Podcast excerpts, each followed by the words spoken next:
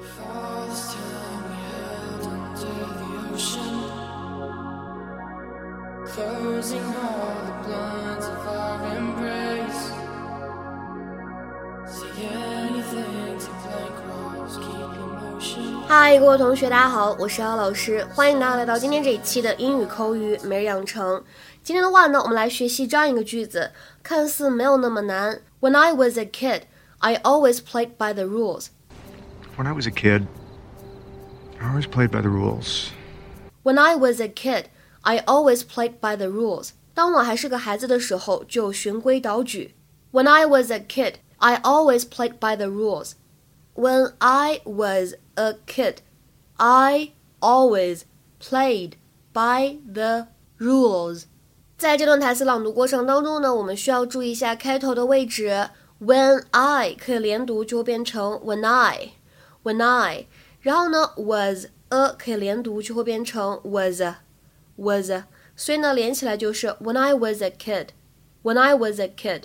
还有后半句话当中的 played 和 by 这两个词呢出现在一起的时候，有一个完全失去爆破的现象，可以读成 played by，played by。 Hi, what are you doing here?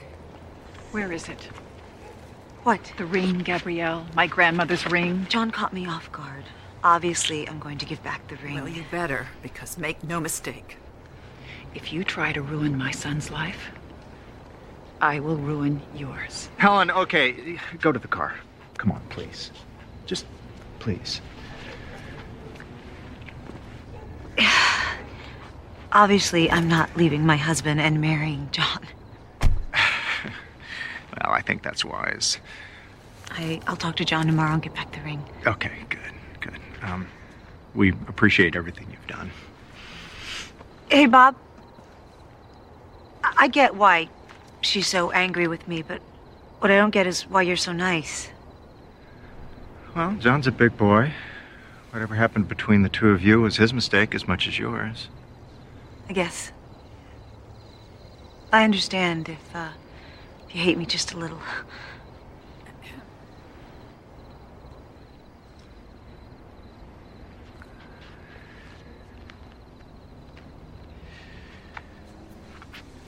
When I was a kid, I always played by the rules. I never cheated on a test, never even missed a curfew. But I can't help but think how wonderful it would have been to have made at least one mistake like you. That's sweet. You're, you're very sweet. Yeah, I'm a little sweet.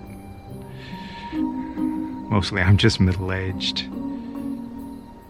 那么在英语当中，什么叫做 play by the rules？它呢指的就是循规蹈矩、遵循体制规则这样的一个意思。To adhere to the rules, strictures or conditions imposed by person or body of authority。比如说，下面呢我们来看一下这几个句子，意思呢都是一样的。第一句话，You can trust Ruth because she always plays it by the rules。 第二句话，You can trust Ruth because she always goes by the rules。那么再比如说第三句，You can trust Ruth because she always does things by the rules。那么这三句话呢，意思都是一样的，表示你可以信任 Ruth，因为呢她做事情总是循规蹈矩，或者说她不会做一些出格的事情。所以这三个类似的表达呢，它们的意思其实都是相同的，都表示 follows instructions, standards or rules。 那么有的时候呢，在口语当中，play by the rules 也可以用来表示为人处事的时候守诚信这样一种良好的品质，deal fairly and honestly with people。比如说，You know how we conduct business here, and I expect you all to play by the rules in the future. You know how we conduct business here, and I expect you all to play by the rules in the future. 你们也知道我们这边做生意的规矩，希望你们以后呢都能够诚信待人。 下面呢，大家来猜一下另外一个相关短语的意思，叫做 play by one's own rules。play by one's own rules。看来这个人呢，并不遵循别人给立好的规则，做事情呢有自己的一套准则。To adhere to or follow only the guidelines or conditions set by oneself, rather than those imposed by someone else。比如说，下面呢看两个例子。第一个，Kid, you work for me, so you can't just play by your own rules。 你小子，你是为我工作的好吗？你不能想干啥就干啥。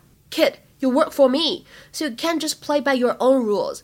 再比如说，I love working in advertising, but I hated playing by such a large corporation's rules, so I broke off and set up my own company. 我喜欢在广告行业工作，但是呢，我不喜欢被这种大公司的条条框框所约束，所以我辞职了，自己开了自己的公司。I love working in advertising, but I hated playing by such a large corporation's rules, so I broke off and set up my own company. 今天的话呢，请同学们尝试翻译一下下面这个句子，并留言在文章的留言区。She's always been attracted to bad boys who play by their own rules. She's always been attracted to bad boys who play by their own rules. 这句话应该如何来翻译呢？期待各位同学的踊跃发言。我们本周四的话呢，晚上八点钟依旧会在微信群当中进行免费的口语角的活动。那么这一周的话题呢，是有关到底应不应该给这些 beggars 这些乞讨的人钱呢？你觉得应该是怎样的一个处理方法比较合适？期待各位同学的踊跃探讨。如果大家想参与到这次免费的口语角活动当中来的话呢，可以添加一下我的微信 teacher 姚六，最后的这个姚呢是 Y A O 的字母，而六呢则是阿拉伯数字。OK，我们今天呢就先说到这里了，拜拜。I'll meet you there. Wait up, I see you on the other side.